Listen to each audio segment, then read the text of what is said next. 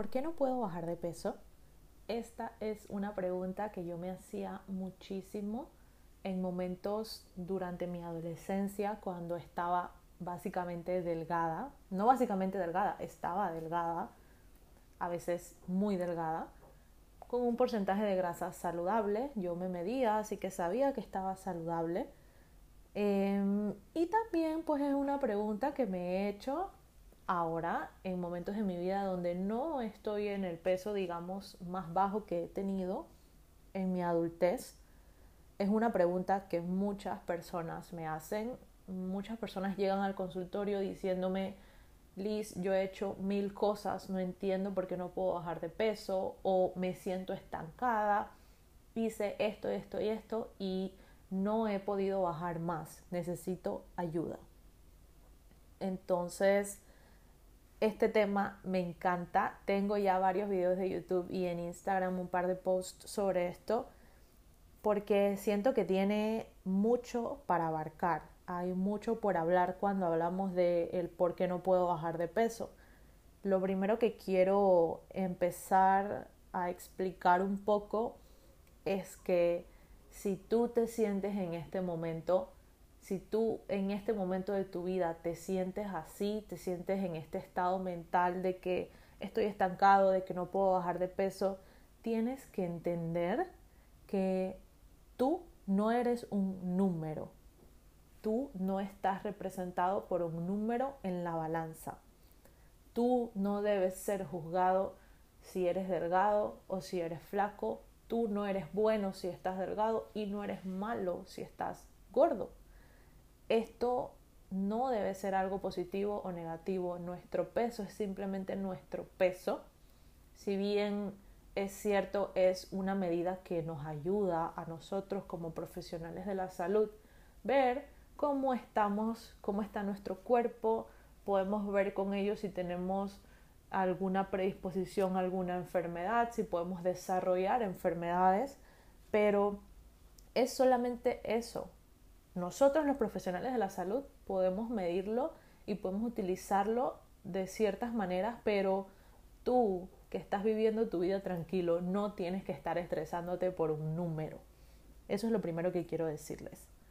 Ahora, ya que de repente has ido a un consultorio, de repente te han dicho una persona que está estudiada para eso, te ha dicho, oye, tienes que bajar un poco de peso, mira, tenemos que hacer esto y esto y esto, o mira, te voy a referir donde un nutricionista porque hay que hacer un control de peso por X o Y motivo, es importante enfocarlo en la salud. Cuando te indican de que debes bajar de peso, tú debes enfocar esto en la salud y no en lo físico. ¿Y por qué siempre les digo esto a mis pacientes? Claro, lo que yo siempre digo es que qué bien es bajar un poco de peso, qué bien se sienten mis pacientes cuando me dicen, oye, puedo caminar mejor, no me agito mucho ya o, ya no quedo cansado solamente para subir la escalera de mi casa. O sea, qué bien se siente bajar de peso, pero es eso, es un sentimiento, no qué bien se ve. Claro que está súper bien que te ves mejor en el espejo, que te queda mejor la ropa, X o Y. Pero debemos enfocarlo en la salud porque la parte física es muy efímera.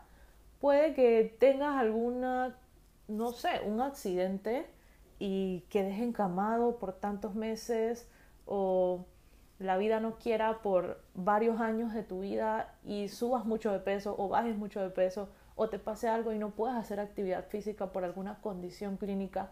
Entonces es muy importante cuando estamos en un proceso de bajar de peso no enfocarlo a lo físico. Lo físico es muy efímero. Lo físico es digamos un plus, es algo extra, pero no es lo principal. Lo principal es cómo yo me siento, cómo yo vivo mi día a día, lo que yo como, que sea algo saludable, que sea algo para que me dé energía, para que yo me sienta bien, para que yo esté activo, para que pueda disfrutar con mi familia, para tener más años de vida, pero que no sea porque como me quiero ver y ya. Lo físico se va rápido. También hay que tener en cuenta que lo que fácil viene, fácil se va. Entonces, no cuando estás en esto de que quieres bajar de peso o que te han mandado a bajar de peso, no busques los caminos fáciles. Los caminos fáciles son para perdedores en la vida. Em, si has visto por lo menos ejemplos en la vida, nadie que es grandioso, exitoso, una persona super wow, lo ha tenido fácil. Las personas tienen que trabajar por lo que tienen. Las personas que tienen mucho han tenido que trabajar mucho. Entonces hay que trabajar si queremos algo bueno, si tú quieres tener un peso adecuado, un porcentaje de grasa saludable, tienes que trabajar. Esto no se te va a venir fácil. Ya dicho esto, también eh, quiero adentrarme un poco en lo que es la alimentación saludable porque en una alimentación saludable está también comer esas, esas comidas que son un poco altas en calorías, un poco altas en grasa. Por ejemplo, a mí me encanta la pizza y mi alimentación saludable va a llevar pizza. Cuando yo hago mis planes de alimentación, ahí yo siempre les digo a mis pacientes que pueden comer lo que les da la gana. No es como que, ay, yo estoy a dieta y no voy a comer hamburguesa más nunca ya eso no se hace. Ya esto de hacer planes de alimentación súper estrictos, no, o sea, hay muchos estudios que nos indican que esto no es sostenible. Por lo tanto, sí, puede ser que un plan de alimentación muy estricto te ayude a bajar de peso, pero ¿hasta cuándo? Yo en realidad, yo no le creo a esta gente que sube cosas en Instagram de que bajé de peso eh, o mi, mi cliente, ¿no? Porque siempre son clientes las personas que lo suben son los dueños del negocio. Mi cliente bajó más de 10 libras en un mes, bajó 20 libras en un mes, haciendo mi plan de alimentación, haciendo mi plan de ejercicios. Cada vez que yo veo esto, yo digo, pobre de esta persona, espero que de verdad pueda encontrar el camino adecuado. Porque cuando hacemos estos planes muy estrictos, ya sea de ejercicio, ya sea de alimentación, lo hacemos por cierto, cierto tiempo determinado, porque no son cosas sostenibles. Yo siempre digo que tu vida saludable debe ser lo que lo saludable, lo digamos lo que está por escrito, no lo escrito en el papel. Comer tus frutas, tus vegetales, todo lo que tiene su estudio científico que dice que sirve. O sea, lo que te recomienda el nutricionista. Y tu estilo de vida una alimentación o una vida saludable debe ser el mix entre lo que tú haces ahorita mismo y lo que debe ser o lo que se considera como saludable. Porque si no haces esta fusión entre ambos mundos, no va a ser sostenible. Claro que hay prácticas que debes ir dejando, que debes, debes de ir modificando en tu día a día a medida que van pasando los años y tú estás adentrándote en este camino de la alimentación saludable, pero son cosas que no se deben cambiar de la noche a la mañana. Porque si lo haces muy rápido o si metes como que muchas cosas muy rápido, se, se van a volver muy tediosas y vas a querer regresar a lo que era tu vida antes. Así que es mejor ir cambiando las cosas poquito a poquito. Yo últimamente he visto muchos, muchas personas en internet, en YouTube, en TikTok, que dicen están diciendo que están regresando a la alimentación que llevaban antes. Por ejemplo, son personas veganas, vegetarianas, pescatarian, o sea, cualquier tipo de alimentación no tradicional. Ahora están regresando a la alimentación que llevan antes. Y una de las cosas que dicen casi todas las personas que he visto es que cambiaron su vida tan drásticamente que perdieron todas las otras facultades en su vida perdieron mucho el tema de esa, esa conexión social con familiares, con amigos, con pareja, porque cambiaron tanto su vida, tanto su alimentación. La alimentación es una gran parte de tu vida, entonces cambiaron tanto su vida que al final dejaron esta conexión y se aislaron por llevar esa alimentación tan estricta. Y eso es una de las grandes, eh, de los grandes pilares que me gusta tener en cuenta con un paciente cuando yo hago un plan de alimentación. Yo siempre les pregunto, ¿a qué hora te levantas? ¿A qué hora te acuestas? Eh, ¿Qué haces en tu día a día? ¿Cuál es tu horario de trabajo? ¿Cuál es tu horario de estudio? Em, ¿Sales? Eh, ¿Te gusta salir los fines de semana? ¿Te gusta tomarte unos tragos en la semana? O sea, ¿qué tú haces para yo poder fusionar eso que tú haces con tu plan de alimentación y tú mismo también? Porque no es solo lo que les indica el nutricionista, es también lo que tú haces en tu día a día, porque es mentira que yo estoy ahí con un paciente todos los días eh, viendo qué come o que él me está mandando fotos de cada comida. O sea, si hiciera eso con todos mis pacientes, no tengo vida yo. Entonces, es como que él también o ella también tiene que actuar por sí sola para poder que podamos eh, llevar una alimentación saludable poco a poco. Eh, tenemos que dejar también esa mentalidad pesocentrista.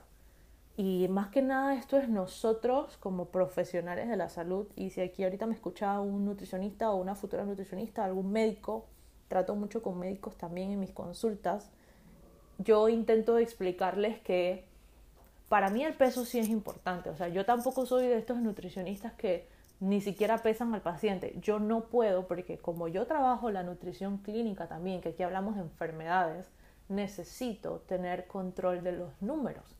Veo porcentajes de grasas, veo libras en masa, libras en grasa, utilizo una pesa, utilizo una máquina de composición corporal, de bioimpedancia electrónica. Yo utilizo este equipo para poder medir progreso.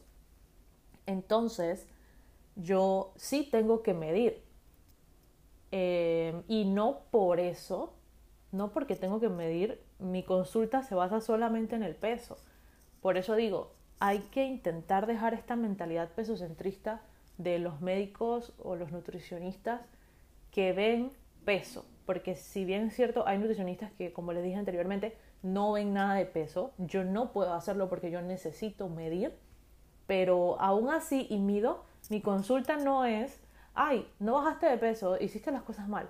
No, para nada. Yo siempre intento que el paciente no venga pensando en que se tiene que pesar, va a pesar más, etc. Y casi siempre es súper gracioso porque casi siempre cuando el paciente viene a la consulta pensando que ay, hice todo mal, voy a pesar más, no es así como aquí vemos lo que es las libras en grasa como tal, el peso en grasa como tal, vemos que al final o se mantuvo o bajó o no fue tan caótico como el paciente pensaba.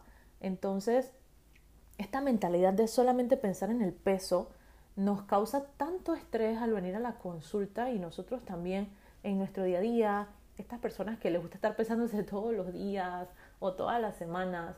Yo sé que esto es medio complicado cuando quieres bajar de peso, pero es importante que tengas en cuenta de que no solamente es el peso, también es cómo te queda la ropa, cómo te sientes, esos hábitos de alimentación que tenías antes, qué has cambiado, qué cosas nuevas has introducido, si antes no tomabas agua y ahora tomas agua.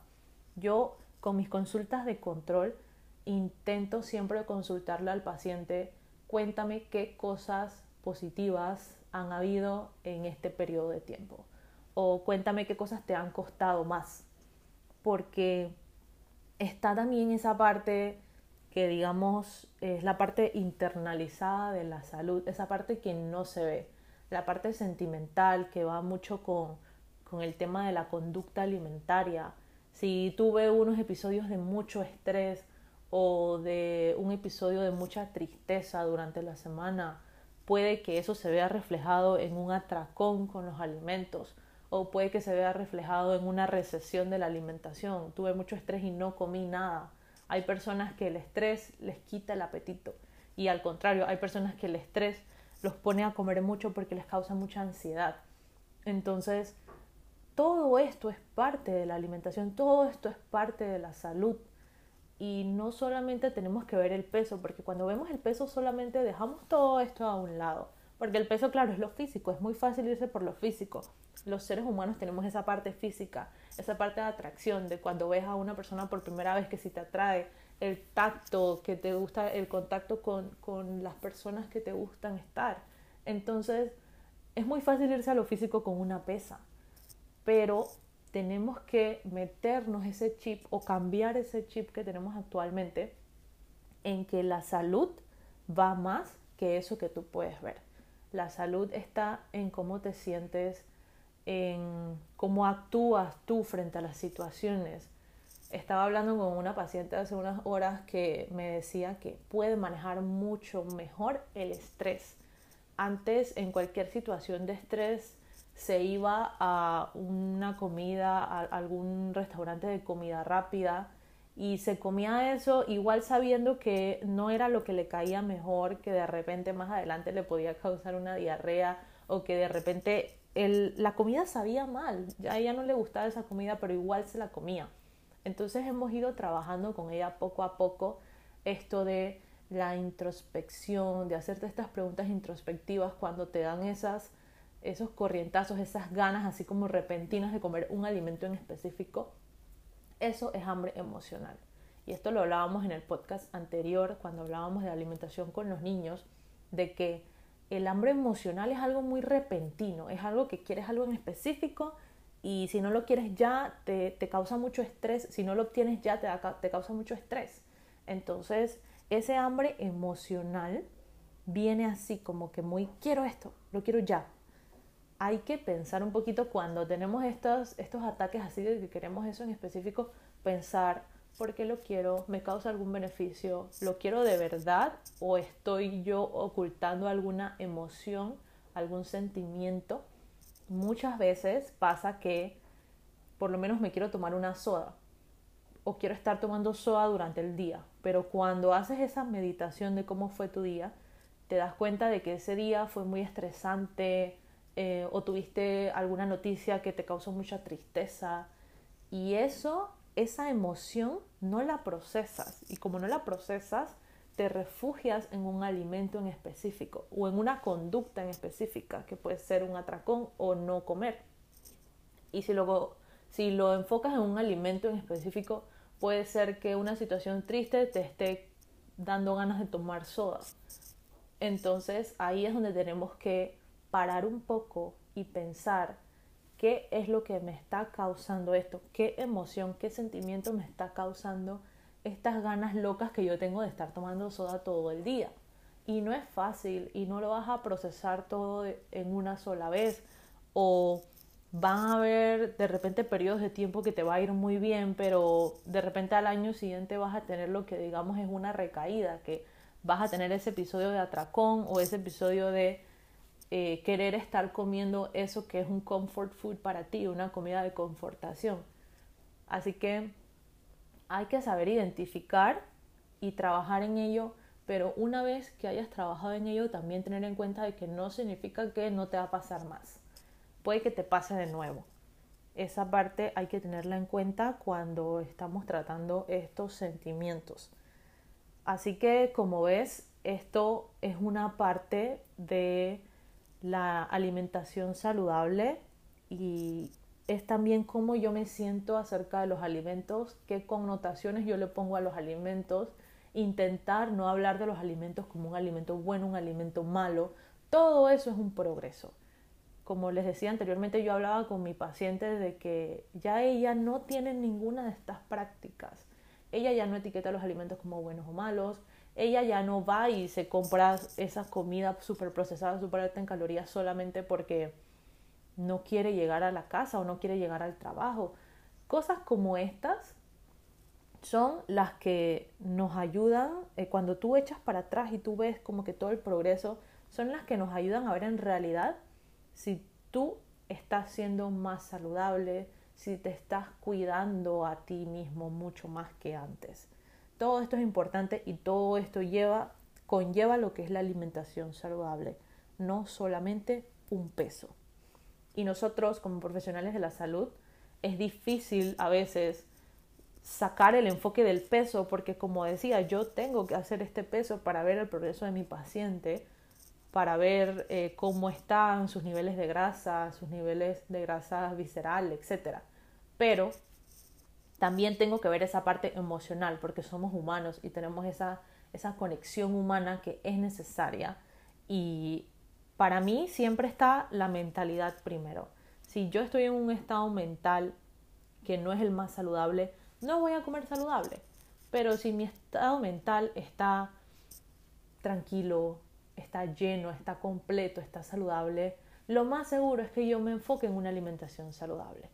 Así que este es un llamado, nuevamente, un paréntesis, a que si no te has atendido con un psicólogo nunca, ve y hazlo, no pierdes nada. Algo que también he visto últimamente son las consultas online con los psicólogos. Hay veces que, bueno, yo también siento que para mí eso sería lo mejor. Eh, a, opinión personal, no sé si los psicólogos piensen igual porque para ellos de repente es mejor verte cara a cara, pero si eres una persona que le da un poco de miedo, se siente un poco reacia a ir a donde un psicólogo, empieza por la consulta online. Estás en tu casa, estás en la comodidad de tu hogar, de tu cuarto, de tu sala, y es como siento un paso más fácil de dar al de ir a una consulta, a una clínica o algo, eh, digamos, ya como un centro donde tú no tienes tanto el control. Si tienes la posibilidad económica de sacar una cita online, te recomiendo que lo hagas. Si te da mucho miedo, puedes empezar por ahí. También quiero hablar, aprovechando que estamos en esto de por qué no puedo bajar de peso, yo sé que todavía no he llegado al punto de el por qué no puedes bajar de peso, pero son unos, digamos, unos temas que quería comentar antes de esto, porque cuando tú estás en este estado mental del por qué no puedo bajar de peso, te estás enfocando mucho en el número y esa no es la clave para bajar de peso. Créeme que la clave para bajar de peso es dejar ese número ir. Por eso es que quiero tocar estos temas antes. Y cuando te enfocas mucho en el número, te enfocas mucho en el físico.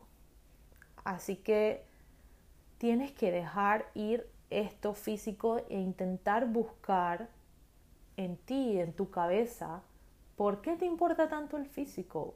¿Es por ti? ¿Es por alguna persona? ¿Es por algún comentario negativo que te dijeron? Y si es por algún comentario negativo, un tip que te quiero dar que encontré hace poco es repetirte ese comentario en tu cabeza.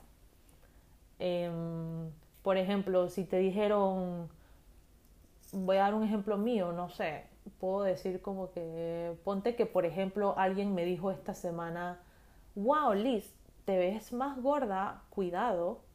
¿Qué es lo que tú haces? Te repites, wow Liz, te ves más gorda, cuidado. Wow Liz, te ves más gorda, cuidado. Repítelo las veces que sea necesario. Puedes escribirlo si es necesario. Repite esa frase para que en cuanto más la repitas, vas a ver que esa frase no tiene control sobre ti. Esa frase no te define, esa frase no es ni positiva ni negativa. Una vez que la repitas y la repitas y la repitas, ya mm, vas a ver que no tiene ningún tipo de poder. Es simplemente una frase, es simplemente unas letras escritas en un cuaderno. Esto no recuerdo si lo leí, si me lo dijeron, si lo, si lo escuché en un podcast, pero de verdad que resonó mucho conmigo. Y como ya creo que he comentado anteriormente en este podcast, yo nunca he tenido ningún tipo de, digamos, eh, sentimiento hacia los comentarios que la gente diga de mi peso, ya sea positivo o negativo. O sea, si me dicen que estoy más delgada, no me pongo muy feliz. O sea, no es como que me da bueno o malo, o si me dicen que estoy gorda tampoco es como bueno o malo para mí. Creo que tiene que ver mucho en la confianza que uno tiene. Yo siempre he sido una persona muy eh, confiada de sí misma, muy orgullosa de sí misma. No sé si es por la personalidad o por mi crianza, pero siempre he sido así. Entonces, eh, a mí en realidad en cuanto a comentarios de peso, eso, así como dicen aquí en Panamá los boomers, ni fu ni fa. Pero si, por ejemplo, por ejemplo, algún comentario de otro tipo que puede ser que sí sea hiriente para mí, no recuerdo ahorita mismo cuál fue, pero sé que puse este, este tip que les acabo de decir, lo puse en práctica la semana pasada. Imagínense lo que me funcionó, que ya ni siquiera me acuerdo cuál fue el comentario, pero fue algo que alguien dijo o algo que escuché.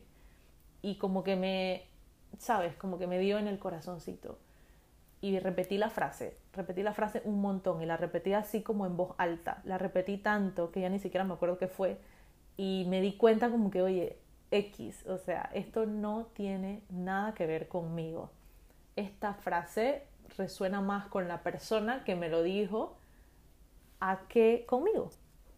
Así que si algún momento, en algún momento de tu vida, te han dicho algún comentario negativo, algo que te ha quedado como que muy arraigado en el corazón, en la mente, repítelo muchas veces hasta que esa palabra, esa frase no tenga poder sobre ti y no tenga poder sobre lo que comes o lo que no comes. Quiero hablar también del fat shaming y la fat fobia, o sea, la gordofobia, no quiero em, o quiero que quede claro que al tú no querer estar gordo, estás siendo gordofóbico. Tienes un problema con este estado físico. Estás teniendo una connotación negativa hacia ese estado físico y puede ser que lo hayas reflejado en ti, pero al tenerte tanto este trauma de no querer estar gordo, estás siendo gordofóbico con las otras personas también, porque estás diciendo que estar gordo es malo. Y esto es simplemente un estado físico. Puedes estar gordo, puedes estar delgado, puedes estar con textura media, puedes estar obeso, puedes estar bajo peso. Y esto no tiene que importarte a ti, tiene que importarle a la persona y al médico. O por lo menos tú, si en este momento sientes que estás gordo y nunca, o sea, ni siquiera has ido a, a, donde un profesional de la salud que te diga como que qué actuar, qué hacer y te sientes mal al respecto, este es el momento, hoy te digo que no es malo estar en este estado físico, lo único que es malo, digamos, o no, no saludable, es que puedes tener repercusiones a largo plazo como enfermedades, o si ya tienes una enfermedad, eh, sí es importante que sepas que un sobrepeso y una obesidad sí nos puede llevar a desarrollar comorbilidades a largo plazo, como por ejemplo una diabetes, una hipertensión, un cáncer. Pero esto no significa que tu estado físico es malo, solamente que tienes que cuidarte de no desarrollar estas enfermedades y por eso, como lo decía anteriormente, por salud hay que bajar de peso. Entonces, no te pongas esta connotación negativa o no le pongas a los demás esta connotación negativa de que estar gordo es malo porque no lo es, o estar flaco es malo porque no lo es. También estos estados físicos vienen ligados a condiciones clínicas. Tú no sabes si esa persona con la que estás hablando tiene una condición clínica que hace que baje mucho de peso o que hace que aumente mucho de peso muy rápido. Entonces, no estés jugando con la situación clínica de las otras personas. Simplemente es mejor no comentar al respecto del estado físico de alguien y punto. Esto es el mejor dato que te puedo decir hoy. Ahora, vamos a los tips o a las recomendaciones que te puedo dar si sientes que estás estancado o si sientes que no puedes bajar de peso lo primero que claramente te voy a decir es que si no has ido donde un nutricionista, ve. O si ya has ido donde un nutricionista y sientes que no hiciste clic con esa persona, ve donde otro. Yo soy full creyente de las segundas opiniones em, y de la conexión humana. Siempre debe haber esa conexión humana con tu profesional de la salud, con tu médico, con tu psicólogo, con tu psiquiatra, con tu nutricionista, con todo. Para mí es bien importante tener esa conexión humana con la persona que me atiende. Por ejemplo, la chica que me hace las uñas, yo soy su clienta porque ella me trata como yo quiero que me trate, me trata bien, no me hace ningún daño, ningún corte de cutículas, nada, em, habla lo necesario. A mí no me gusta que me hablen mucho cuando me estoy haciendo un tratamiento o algo así de esto de belleza porque es mi momento como de relajación. Claro que hablo con la persona, pero no es como que ando echando cuento todo el tiempo porque me gusta como que relajarme en ese momento. Y la chica con la que yo voy me habla solamente lo necesario y siento que por eso es que voy donde ella, porque me gusta que hablamos un poquito y ya, no tenemos que estar hablando todo el tiempo. Así que esta parte humana, esta parte de conexión es importante con todo y lo más importante con tu profesional de la salud. Así que si no conectaste con el primer nutricionista, ve a un segundo, ve a un tercero, no tienes que ir siguiendo a donde la misma persona, si no sientes esa conexión humana con esa persona. Eso es importante. Número dos, em, puede ser, y esto es muy común, que estés comiendo menos, que tengas una restricción calórica pensando en que si comes menos vas a bajar más rápido. Y esto está súper erróneo. No es las calorías, es la distribución de esas calorías y los nutrientes. Y recuerda que todos tenemos estados clínicos diferentes y puede ser que a esa persona le funcione tanta cantidad de calorías o tal distribución de los nutrientes y a ti puede que no te funcione. Eso es lo primero que tienes que tener en cuenta en cuanto a lo que es la alimentación como tal. Eh, lo segundo, en cuanto a los alimentos como tal, es que puede ser que tengas una masa muscular muy bajita. No es solamente bajar de peso, hacer ejercicio, comer poquito, no es solo eso, es mantener una masa muscular adecuada. Entre más masa muscular tenemos, más grasa vas a oxidar, más calorías vas a utilizar para crear esos músculos. Entonces también tienes que ver cómo está tu masa muscular. Aquí te recomiendo ir y hacerte una medición de composición corporal como tal para ver si tu masa muscular está bajita. Y si está bajita, buscar un plan nutricional o, atenderte con un nutricionista, obviamente, para que puedas aumentar esa masa muscular y poder utilizar mejor esas calorías extra. También es verificar si es que estás en un peso adecuado y ya, porque a veces estamos en un estado mental que queremos seguir bajando de peso cuando no es necesario. Así que puede ser que estés en un peso adecuado y no necesites bajar más de peso. Y en este caso tenemos que trabajar de nuevo ese chip de no estar buscando bajar de peso porque sí, sino que si ya estamos en un estado saludable simplemente es mantenimiento. Y aquí pues se trabaja la parte psicológica y se trabaja la parte nutricional. También puede ser que estás haciendo periodos muy largos de ayuno. Hay personas que pasar largos tiempos sin comer les funciona y hay personas que no les funciona hay cuerpos que cuando pasas mucho tiempo en ayuno, lo que hacen es que ese cuerpo piensa que tiene que seguir en ayuno por mucho tiempo porque él no sabe en qué momento tú le vas a dar más comida. Así que él lo que hace es guardar, guardar, guardar, guardar, guardar. Y cuando le metes más comida, sigue guardando y guardando y guardando y no utilizas esas calorías. Y esto depende del biotipo de la persona, depende del metabolismo, o sea, hay muchas cosas, muchos factores que influyen en esto. El estilo de vida también, las costumbres de esa persona, qué es lo que ha hecho durante toda su vida. Hay personas que nunca merendaron y están bien sin merendar y hay personas que necesitan merendar.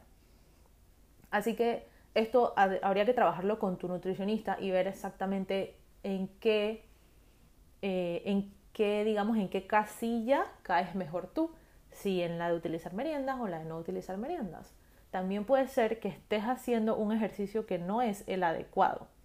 A veces pasa mucho que hacemos puro cardio porque eso es lo que todo el mundo nos dijo que hacer cardio es lo que te ayuda a quemar grasas. Y esto sí, hacer cardio te ayuda a quemar grasas en ese momento y es bueno. Y yo siempre recomiendo por lo menos un día de cardio en tu semana de entrenamiento, pero es muy importante también el trabajo de fuerza, el trabajo de masa muscular como te decía anteriormente, si tienes una masa muscular muy bajita, estás perdiendo esa posibilidad de utilizar más grasa, de oxidar más grasa como energía. Entonces, es muy importante trabajar esta parte de la masa muscular y hacer ejercicios de fuerza para quemar más calorías. Quemar no es la palabra adecuada o digamos clínicamente hablando la, la palabra correcta, pero bueno, esto es lo coloquial que se dice, así que digamos que para quemar más calorías durante el día debes tener una masa muscular más elevada, es decir, hacer más ejercicio de fuerza, ejercicio de aumento de masa muscular. Y un tip hablando de esto que te puedo dar es llegar al fallo muscular.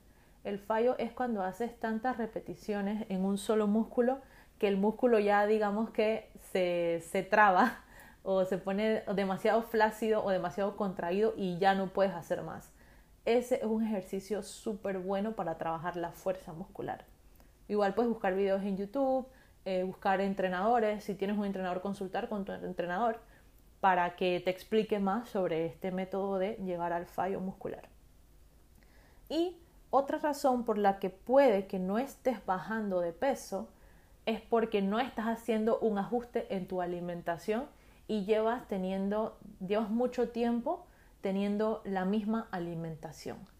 Cada vez que nosotros nos acostumbramos a nuestras porciones o nuestra distribución de los macros, que ya llevamos mucho tiempo con esa alimentación, hay que hacer un ajuste nuevamente. Y eso yo lo hablo con mis pacientes mucho, de que cuando llegues a este momento hacemos un ajuste, porque hay veces que el cuerpo se acostumbra, pero hay que saber esa diferencia en que puede ser que o estés haciendo las cosas bien y estás estancado de verdad, o puede ser que obviamente estás comiendo un par de calorías extra por ahí y no es que estás estancado, sino que tienes que cuidarte de esas cositas extra que estás haciendo. Por ejemplo, a veces tengo pacientes que llegan aquí y me dicen, Liz, hay que hacer algo, estoy estancado, tengo tantos meses que no he bajado nada. Cuando vamos a ver, pueden ser varios casos. Puede ser que la persona en peso no ha cambiado, pero ha aumentado la masa muscular, que esto es muy común.